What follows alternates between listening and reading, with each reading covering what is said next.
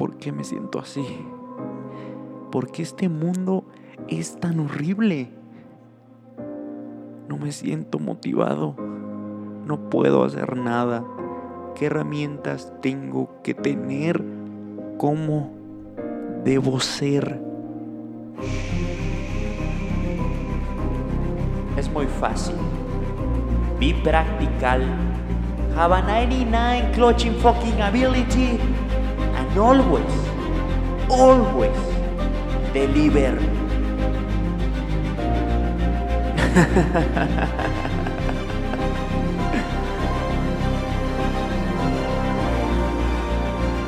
Bienvenido al mundo de Marco.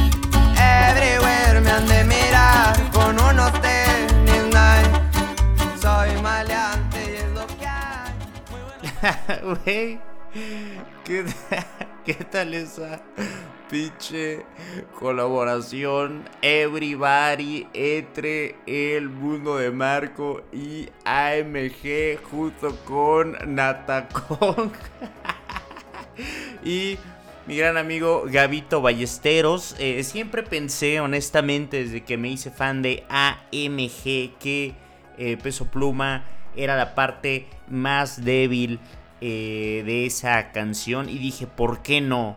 Y entonces, ¿por qué no hacerlo personal? Y yo tomar la parte de peso pluma, señores y señoras. Es el regreso del mundo de Marco, el podcast favorito de Jesucristo. De Jesucristo después de que revivió. Ya con odio. Ya con odio, papi. Amigos, muchas cosas han pasado. La verdad es que yo no quería grabar desde hace mucho porque no tenía ese intro, ese punch. Y tengo que decir que AMG eh, lo revivió en mí. Soy como una Swifty, pero mi, Taylor Swift es AMG, güey. O, siguiendo con la disertación de eh, AMG, aquí está mi perra por si escuchan algo. Eh, siguiendo con la disertación de AMG y de este género, eh, creo que Gavito Ballesteros eh, es el güey más talentoso de ese grupo. ¿Sabes? Está Natanael, está obviamente Peso Pluma, y está Gavito Ballesteros, que aparte de todo tiene una greña envidiable. Eh, y güey, si yo fuera su productor, güey, le diría, Gavito, ¿sabes qué, cabrón? Mira, vamos a hacer puras rolas tipo AMG en ese pinche tono, güey, porque creo yo que puedes dominar este pedo. Y me pone muy triste porque después de que yo escuché AMG, obviamente todos mis algoritmos, TikTok, ya sabes, me empezaron a sacar cosas, eh, YouTube, los shorts de YouTube, y me encontré con una versión de Gabito Ballesteros, donde ese cabrón toca la guitarra y se avienta AMG como acústico, cabrón, cantando toda la rola, y creo que es el güey que tiene una voz más privilegiada, cabrón. Eh, desafortunadamente creo que solo, solo no tiene ese poncho, no ha encontrado justamente. Entonces, güey, pinche productor, nada más escucha lo que hacen AMG. Ponle un pinche beat, un ritmo así, cabrón, y que cante en ese puto tono. Y tienes una pinche estrella. Eh, AMG, sí, qué cosa. AMG, güey, esto de los corridos eh, tumbados. Natanael, peso, pluma. Eh, un fenómeno, la verdad me gusta MG, lo tengo que decir. ¿Por qué me gusta MG? No sé, güey. Mm, porque me gusta el ritmo. Pero ¿sabes qué me gusta más, cabrón? Que estos güeyes eh, son como otro pedo. Y voy a empezar con el que pienso es el mastermind de, todo este viaje, que es Natanael. Eh, que siento que le dio un giro a todo este pedo. Si te fijas, estos, güey, como que siente la música de una forma, este, no sé, güey, me atrevería a decir como gangster, como, como si fuera un poco negro, como si fuera un rap, güey, como si entendieran que los corridos es como un rap mexicano. No sé, tal vez va por ahí porque no, no, no se visten como, ¿sabes? Así como, como pinches rancheros, como vaqueros, güey, que también está chido, pero estos güeyes como que les valió madres eso y lo llevaron hacia otro lado. Y creo que por eso es porque me, el porqué de que me llama la atención. O sea, creo que es un muy buen eh, pues, producto. O sea, la verdad es que sí. La verdad no es que consuma muchos corridos eh, en mi día a día, pero tengo que aceptar que eh, hace una semana que estoy bastante eh, compenetrado y más penetrado por AMG que cualquier otra canción, la verdad, tengo que aceptarlo. Está buena, es rápida, tiene punch, tiene energía, las cosas que dice están chidas, eh, no cansa, está muy bien lograda. Eh, pero te voy a decir algo, la energía que trae Nathanael en ese video, es todo lo que los corridos necesitan o lo que han necesitado para ser globales, ¿sabes? Que el vato realmente cree en ese pedo y le mama. Y, lo refleja el hijo de la chingada. Entonces, eh, shoot out para Nathanael Cano en el mundo de Marco. Nunca lo, pensé decir, pero la verdad es que sí, lo lograron esos morros. Están dominando el mundo. Eh, Peso Pluma, obviamente, tiene ahí, junto con Nathanael, ya le iba a decir Nata, em, pues varias, ¿no? PCR, ¿no? Una muy famosa. Siempre la canto mal, pero es muy famosa. Obviamente la de Ella Baila Sola. Eh, pues hizo una eh, colaboración con Bizarrap. ¿Qué, ¿Qué, realmente Bizarrap qué es, güey? ¿Quién es? ¿Qué ha hecho? ¿Qué ha tocado? Eh, hace un beat. O sea, no sé yo, Bizarrap, ¿qué, güey? No tengo idea. Entonces puede ser que en el próximo mes escuche Bizarrap y diga, no mames, es bien chido. Pero por ahora se me hace, ¿qué, güey? ¿Qué? ¿Qué, güey? Em, entonces, ese es el trip em, de, de los corridos y de AMG. Una canción la cual recomiendo bastante. Eh, muchas cosas hay en mi mente. Muchas cosas han pasado. Obviamente no voy a hablar de lo que pasó hace meses porque qué hueva. Eh, pero eh, se han pasado otras cosas interesantes, como por ejemplo, señores y señoras, acabó Succession. Acabó Succession.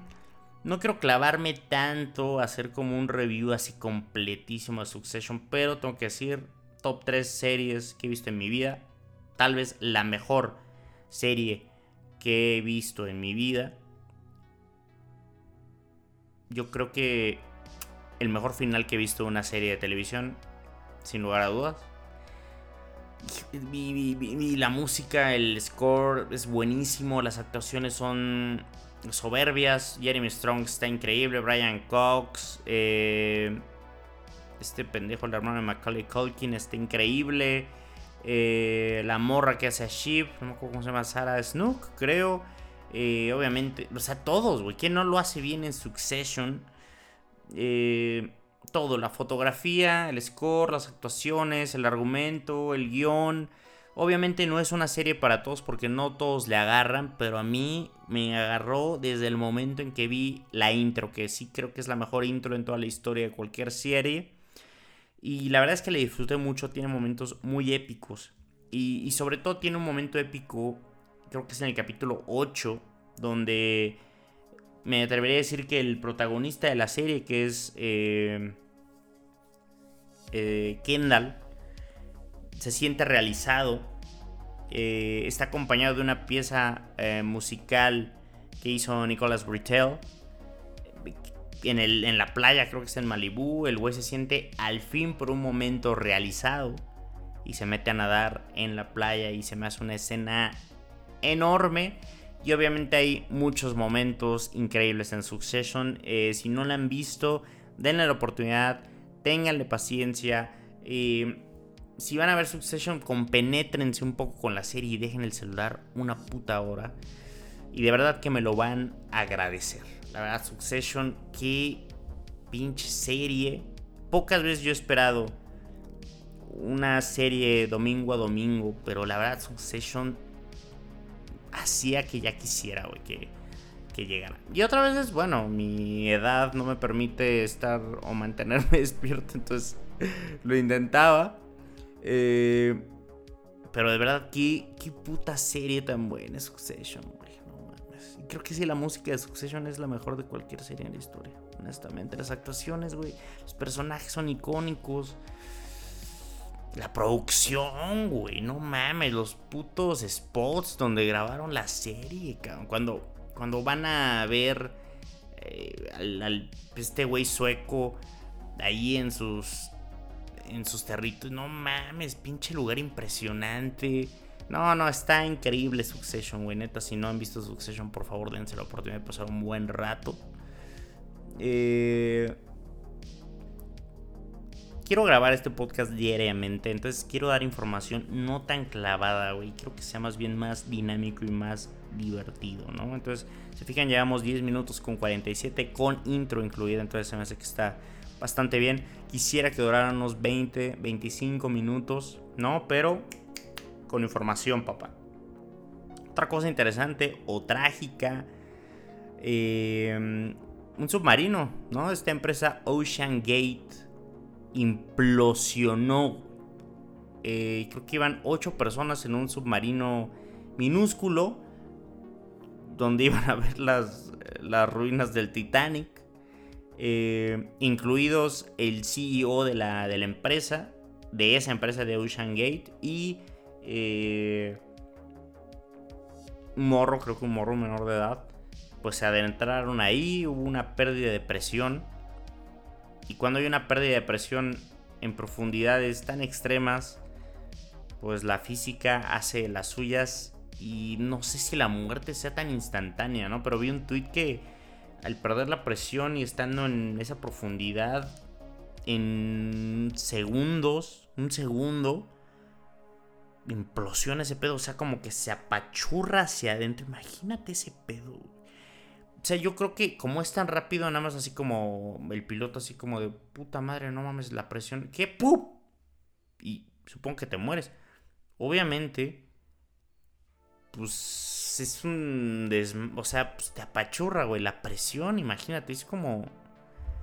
Yo creo que fue indoloro, ¿no? No creo que haya sido tan horrendo. Eh. Y aparte no creo que hayan estado así en, esa situación mucho tiempo. La verdad creo que fue un, accidente súbito, dramático, mm, terrorífico, sí. Pero como es tan súbito, supongo que no... Ni siquiera tienes percepción de lo que pasa. Es que debe ser horrendo, güey. Pero... O pero es más horrendo como para uno imaginarlo, ¿no? Que para los que realmente estaban ahí, ¿no? A lo mejor, puta, pérdida de presión, ¡pa! Y se implosiona y te apachurra esa fuerza.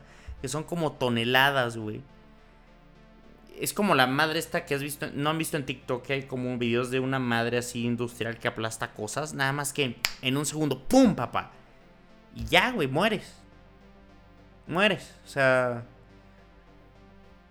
cabroncísimo, de miedo.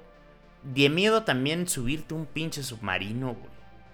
O sea, yo, no, de verdad, yo no sé en qué cabeza cabría meterte un submarino a inspeccionar las ruinas del Titanic esa profundidad en una madre más pequeña que una que una es más pequeña que una suburban, estoy seguro. Yo creo que ser el tamaño como de una no ni de una rap, güey, de una escape, güey, o algo así, no, güey, no, qué horrible. Ah, qué horrible me metí ahí a Twitter, vi videos del CEO que decía que era un, un, güey que rompía reglas, que con sus ingenieros y sus físicos, ¿no? Habían diseñado ese pedo con fibra de carbono, con materiales ahí que no eran tan recomendados, pero pues tenía un producto que era famoso, ¿no? Un videoblogger famoso mexicano que viaja, Alan por el mundo, hizo ese tour. De hecho, creo que pierde, tuvo ahí un incidente como que perdieron la comunicación con la base de control unos momentos, pues lo recuperaron, pero güey, qué locura, yo jamás en mi pinche vida. Eso y bucear, güey. No, güey. No, no, no. Prefiero tirarme el paracaídas que estar bajo el agua. Pinche profundidad es como otro planeta. O sea, es como estar en el espacio. No sabemos nada del el océano, güey. Las profundidades del océano no sabemos ni madres, no sabemos qué hay allá abajo. Es otro planeta, básicamente. Entonces, creo que, creo que hay que tener sentido común. Y la neta, qué, qué, qué mamada, qué mamada, ¿no? Es lo que es. Es lo que es tristísimo eso del submarino. Hoy es el draft de la NBA. ¿A quién importa? A, todos los medios a los que sigo les importa. Se supone que hay un prospecto francés, eh, Wembayama se apellida, según es el mayor prospecto desde LeBron James, están diciendo. Obviamente ya todos olvidaron a Zion Williamson, ¿no? Que era un espectáculo en, a nivel colegial y después ha tenido problemas con su peso y con las lesiones desde que entró a la NBA y recientemente se vio involucrado en, un problema con dos estrellas porno. Em, me atrevería a decir que de medio pelo, porque no son tan famosas, peleando por su amor y una difamándolo, ¿no? Diciendo que es un pésimo güey, eh, poniendo tweets sexualmente explícitos, ¿no? De lo que de lo que hicieron una noche antes de que Zion Williamson fuera al gender reveal de su bebé que tiene con otra estrella porno. Entonces este güey tenía su gender reveal con una estrella porno. La otra estrella porno vio este pedo, pues se encabronó evidentemente y empezó a tuitear mierdas de Zion Williamson. Eh, diciendo en un tweet que justo la noche de ayer o la semana pasada o algo así me escupiste en la boca. O sea, bueno, eh, Zion Williamson y estos atletas que como que no se dan cuenta que están viviendo el sueño, ¿no? Este güey, J.I. Morant, ¿no? Que ha sido suspendido por traer armas de fuego ahí en sus historias de Instagram. Como que... Brother, a ver, güey, estás ganando 100 millones de dólares a tus 23 años. Yo sé, güey, que es una carga enorme también tener tanto dinero a esa edad, güey. Yo lo sé.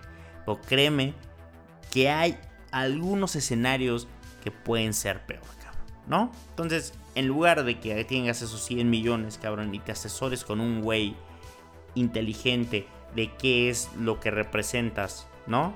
En este momento en tu vida, tal vez eh, podrías no gastar el dinero en, en una UCI, güey, o en un arma, güey. O sea, de verdad, ¿qué pedo con algunos jugadores de estas ligas importantes que no se dan cuenta de dónde están, güey, ¿no? De lo privilegiados que son.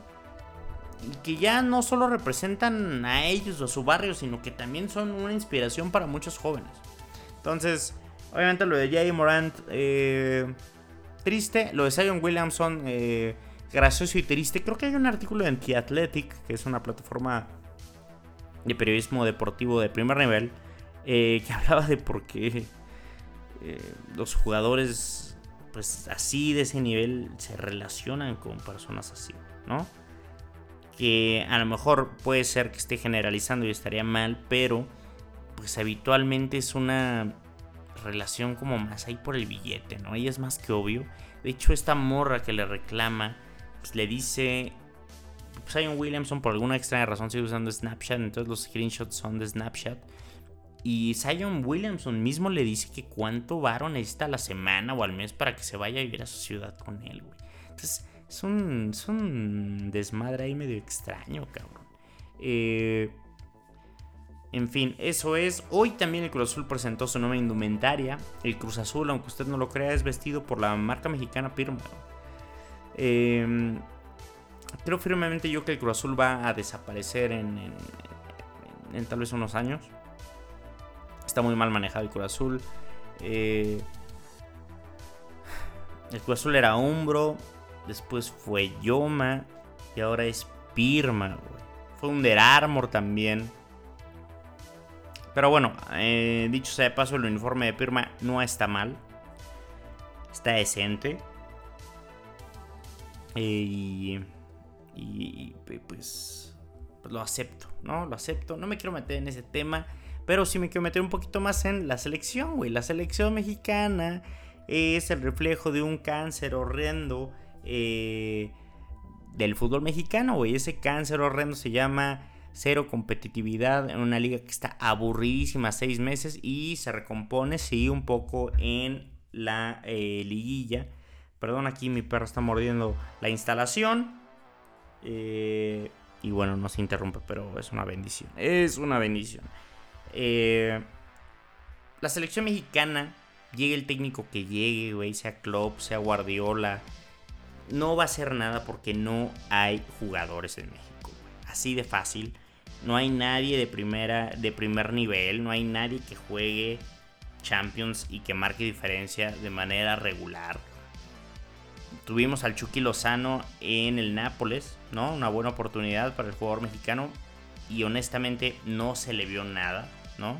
Hay que decir las cosas como son. Es un buen jugador que no marca diferencias en partidos de ese nivel. Y desafortunadamente México pues no tiene a nadie más jugando en ese nivel, güey. Y es algo muy triste. Por ahí dicen que eh, Ochoa está siendo monitoreado por el Milan.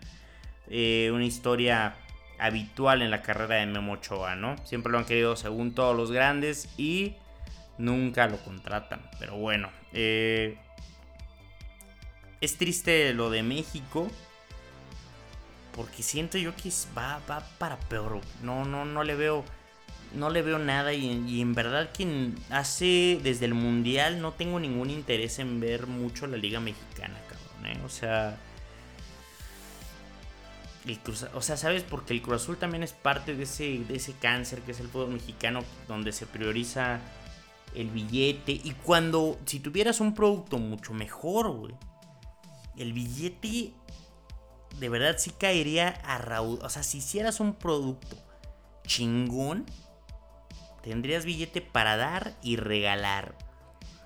Pero, pues, no sé, no sé, no, no hay nada. Obviamente México tiene otras cosas. El fútbol mexicano es un fútbol eh, que importa, no que exporta.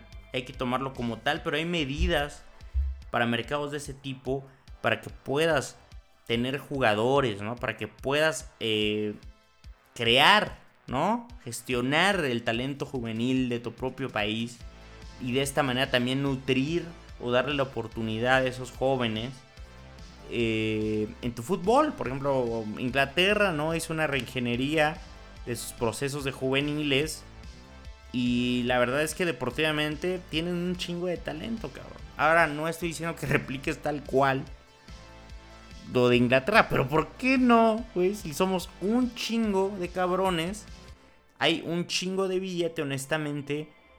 Y la Premier League es un pinche negociazo, güey. ¿Por qué? Porque es muy atractiva. Entonces yo no entiendo por qué no le meten billete a lo deportivo, güey. Si el, el producto va a mejorar un chingo. O sea, la Premier que uno veía cuando era morro en Fox, cuando ganó el Arsenal, que ya era un buen producto, yo creo es incomparable a lo buen producto que es ahora. Entonces realmente no sé por qué no le meten tantito cacumen y hacen de verdad que la liga, que es el, símbolo, ¿no? De lo deportivo aquí en México, no hay un producto más importante y más estelar que la Liga MX.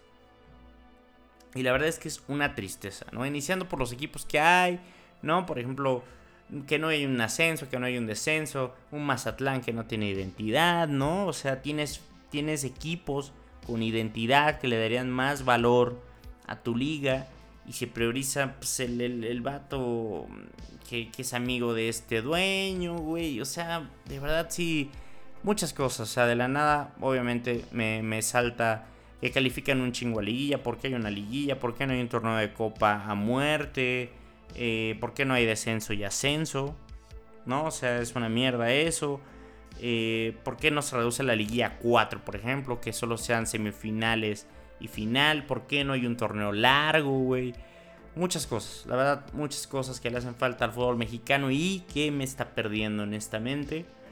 La verdad no estoy nada emocionado eh, por, el, por el fútbol pues, local. No, es, es, más el morbo de ver qué tan mal les va porque está cagado. Pero la verdad ya está un poco triste. Desde antes del mundial estaba un poco triste. Con el mundial se confirmó.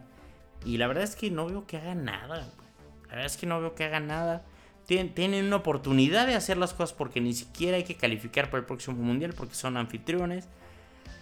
Y no, no hay nada. Entonces, la verdad, no hay ni jugadores. Santiago Jiménez, por ejemplo, es un buen jugador, pero no es un jugador de élite. Aún, tal vez nunca lo será. Y después de eso no hay mucho más. Y entonces sí es bastante triste el, estado actual del fútbol mexicano. Eh, eso fue todo por el mundo de Marco 25, pinches minutos exactos. Hubo de todo en este podcast. Ojalá eh, que les haya gustado. Muchas gracias a todas las personas que escuchan este espacio. Si te gusta, recomiéndalo, compártelo, eh, dale like, califícalo en Spotify. Esto fue El Mundo de Marco.